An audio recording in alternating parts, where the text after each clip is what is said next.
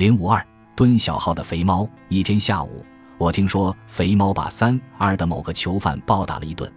他平时是个心平气和的人，而且对书百般呵护。这事儿在我听了有些蹊跷，便想去一探究竟。可传到我耳边时，他已经被狱警制服了，铐上手铐，被关进小号里。这次斗殴太害人了，肥猫和一个比他小的犯人合伙殴打了另一个囚犯。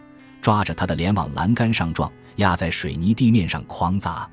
我不敢相信他会做出这样的事来。他是一个安静的坐着阅读《国家地理》杂志的人，一个腿脚有毛病、连路都快走不动的人。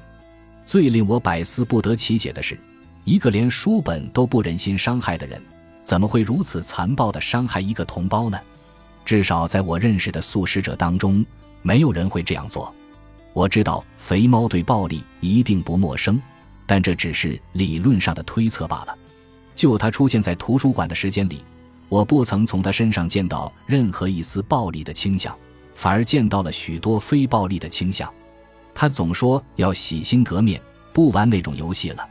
我一直对他的话深信不疑。接下来的几天，我一直不断的思考着，究竟发生了什么事才会让一个人性情大变。我无法想象他发狂到失控的样子，难道说我一直以来都被他给迷惑了？我是否忽视了什么重要的细节？他的心平气和难道只是表面的假象？没有了他，图书馆变得不太一样了。在他消失的这段时间里，他的存在感反而更强了。他的渊博知识，他的安静平和，以及他在日常工作中扮演的角色，都变得难以忽视。我决定借职务之便到禁闭室去看他，这是我这职务的特权之一——接触单独禁闭的犯人。当班的狱警看到我，似乎有了片刻的迟疑，但马上就恢复了平日里的漠不关心。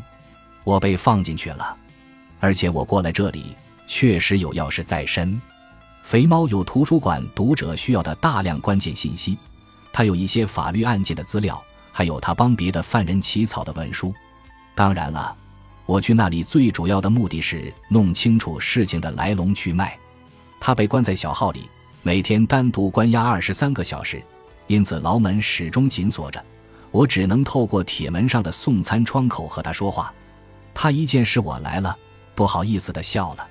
现在你知道我被关禁闭是什么样子了，他说。我们速战速决地谈完正事。他告诉我。他为谁查阅了哪些判例法，填写了哪些表，查到了哪些信息？然后我写了一个字条，按在砖头般大小的玻璃窗口上。出什么事了？里头突然没了动静。我往里面张望，肥猫个头不小，但是不知怎的被送进暗无天日的禁闭室里。他突然显得十分单薄，满脸胡须，疲惫不堪。他一边挠着乱蓬蓬的胡子。一边环顾四壁和天花板，眼神乱飘，不肯直视我。我想，他可能是在琢磨着该如何不伤自尊地回答我，这可就太见外了。当他终于开口时，声音轻得近乎耳语，我听不清他说什么，便叫他写下来。他摇摇头，让我把耳朵贴在门上。我赶紧贴了上去。那个男的，他做了个开枪的手势，接着轻声说。我姐，大约一个月后，肥猫神通广大的从禁闭室里出来了。他一走进图书馆，便受到馆员和读者们如同英雄般的热烈欢迎。当他走进来时，大家都鼓起了掌，还有人起立。肥猫露出天使般的笑容，向众人挥手致意。怎么样，肥猫？一个囚犯问。哥们儿，我感觉好极了。他大声地说着。一拳捶在前台的台子上，孩子，我跨过了那道坎儿，现在我出来了，体重只有三百一十九磅，瘦了二十磅，你知道吗？在里头，我有大把的时间去思考，去理清我的思绪。现在我把一切都想清楚了。他看上去确实精神焕发，这样的情况我以前也见过，在禁闭室里关得太久。确实会让人精神崩溃、生不如死，但如果时间相对短些，反而会让一些犯人头脑清醒。对这些人而言，这很可能是他们多年来难得享受到的第一次独处和安静。曾在一个超大型的监狱服过刑，而且一天被关在牢房里二十三个小时的传叔告诉我，他宁愿被单独关起来，也不想整天处在无休止的吵闹和暴力中。等到四周安静下来后，我向肥猫询问事情的经过。我直白地告诉他，如果他继续用暴力来解决问题，没有守法的商人会想和他来往；如果他真想做一个遵纪守法的人，就必须克制住暴力的冲动。他不想就此事继续讨论下去。听着，他对我说：“我不想再走老路了，这是认真的。我早就厌倦了这一切。”他向身后挥了一下手，既是指这座监狱，也是指令他沦落至此的过去。可你要明白一点，哥们儿，那些让人蛋疼的事情，永远也不会离你而去。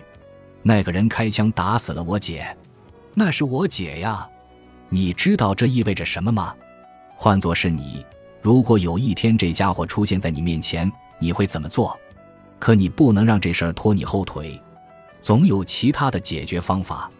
我争辩说：“这样下去不就没完没了吗？”他摇摇头：“这事儿没有讨论的余地，哥们儿，我做不到。有些事你不懂，你可以改变你的未来，却改变不了你的出身。我必须保护我的家人。”话题就此打住。我不断的想起肥猫，想起他连一本简陋的纸皮书都不肯亵渎，却能将一个人打得满脸开花。对于他而言，这两件事一点也不矛盾。忠诚与书都是圣物，需要被精心呵护。我还在经学院的时候，拉比曾告诫我们，不可将书视为一件物品，而要将它当做一个可爱的生命，尊重它，爱惜它。当你看完一本《塔木德》时，你要念一句日常的祷告词，我们还会重新将你拾起，而你也会重新回到我们身边。我们还将继续把你品读。而你也会继续熏陶着我们，我们不会将你遗弃，而你也不会遗弃我们。这是每个人向书许下的郑重承诺。对肥猫而言，忠诚就是一切。对书的忠诚，对家人的忠诚，他绝不会抛弃他，尤其是在他受到伤害时。本集播放完毕，感谢您的收听，喜欢请订阅加关注，主页有更多精彩内容。